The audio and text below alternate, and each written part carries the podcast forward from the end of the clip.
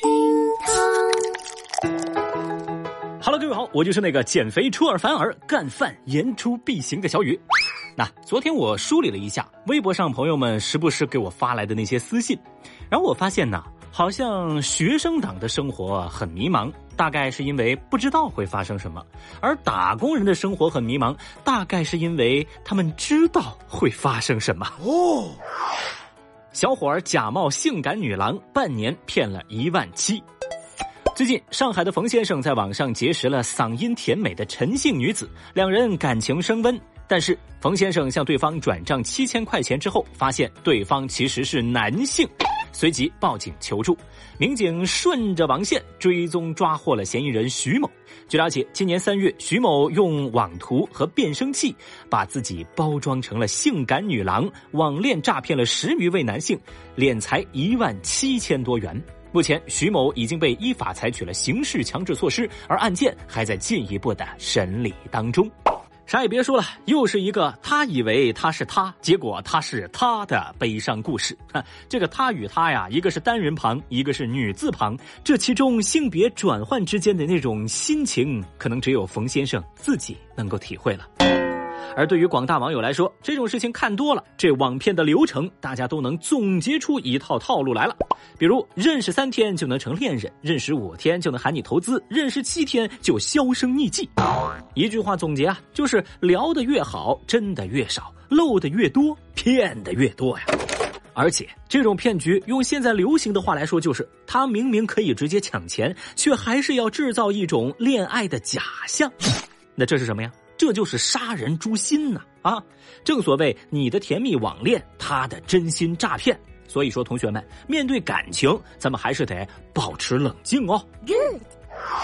恋爱遭家里反对，小伙儿爬上十米的高塔。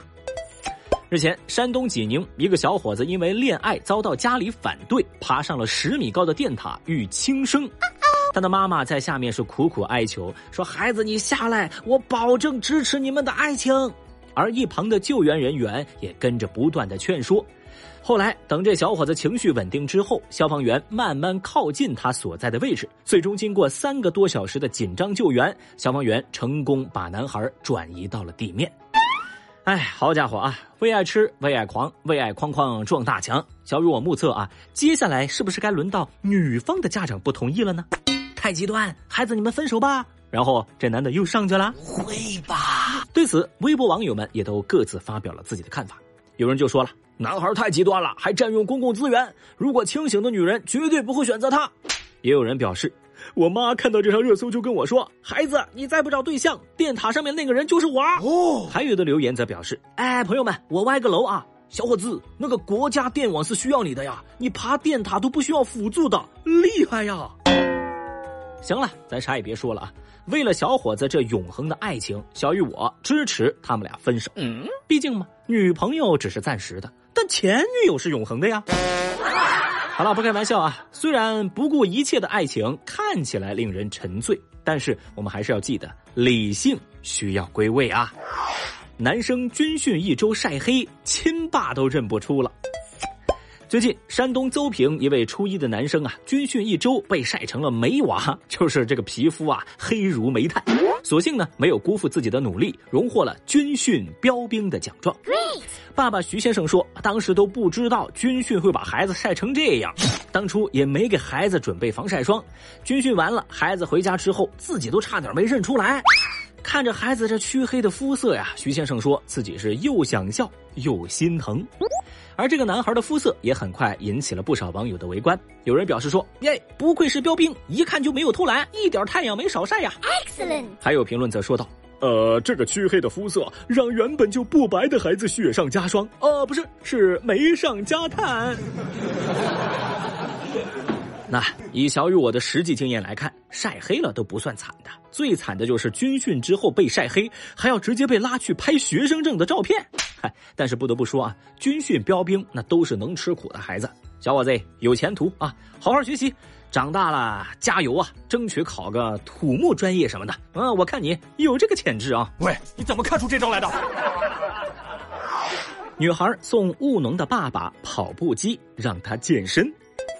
日前，湖北武汉一女子给在家务农的爸爸买了一台跑步机。她说：“希望爸爸干完农活还能继续锻炼身体。”据这名女子介绍，爸爸收到跑步机之后呢，非常开心，但是从来没用过。最后，这个跑步机呢，还是逃不过用来挂衣服、放鞋子的宿命。啊，当然啊，这个女孩也说了，她也给爸爸买了按摩椅的，也希望爸爸可以好好的休息。哈哈，好家伙，这孩子可真是个贴心又漏风的小棉袄啊！干完一天农活还得让爸爸跑步，你这是在体谅爸爸，还是在体罚爸爸呀，亲？对此，有网友就表示说：“做农活很累的，应该不会再想跑步了吧？有按摩椅足矣啊！”还有网友说道：“呃，晾衣服的话，是不是可以直接买衣架就更好了呢？想累死爸爸，你直说呀！我不能想象。”说到这儿啊，小雨我不负责任的推测一下。就是说，这台跑步机该不会是这姑娘自己买回来的，然后闲置了，又不想扔掉，所以寄回了老家吧？哇就这种既解决闲置问题，还尽了孝心的思路，那跟小雨果是一模一样的呀！这也太低成本了吧！不过话说回来啊，姑娘，你缺的不是孝心，你缺的是心眼儿啊！五十八岁自驾苏阿姨出走两年后首次回家。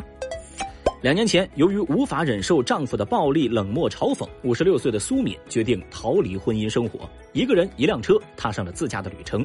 两年时间，一人一车，在上海逛迪士尼、逛外滩，在陕西吃蘸水面，在重庆看穿过居民楼的轻轨，自驾八万多公里，游历了国内十多个省份。他说啊，出来之后觉得风都是自由的。期间呢，他也接了不少的代言，还出版了一本女性话题的著作，叫《年过五十，我决定离家出走》。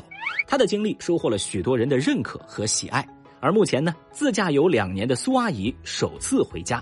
这次回家，她除了看望家人，还有一个目的，就是想和丈夫就以后的生活进行沟通。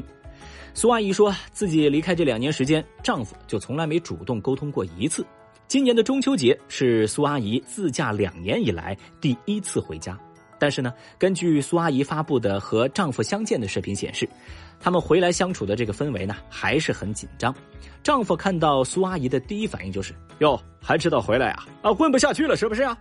两人在提到过路费的事情呢，又起了争执，丈夫还直接摔碗。之后呢，苏敏就告诉媒体说，她准备向丈夫提出离婚，丈夫要同意就同意，不同意自己就起诉离婚。双方也没有什么财产纠纷，车子是自己买的，家里就一套房子，丈夫想要可以给她。那苏阿姨还表示啊，她的孩子们非常支持自己离婚的想法。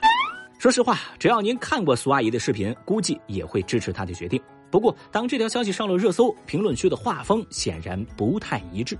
网友们看问题的角度各自不同，有部分网友觉得苏阿姨抛夫弃女，不照顾老公，一回家就喊离婚，这样的人也配有人喜欢？哼！当然，还有一部分网友就觉得呀，阿姨洒脱，开启了自己的新人生，是女性楷模。她摆脱不幸的婚姻，她要掌握生命的自由。太棒了！啊，说到这儿呢，我不知道手机边各位有多少人了解苏阿姨的故事。但是显然，比起她在外面的自由自在，回家之后好像她没怎么开心过，一边给家人做饭，一边还要忍受丈夫的阴阳怪气。那这种婚姻关系啊，对苏阿姨和苏阿姨的丈夫或许都是一种折磨。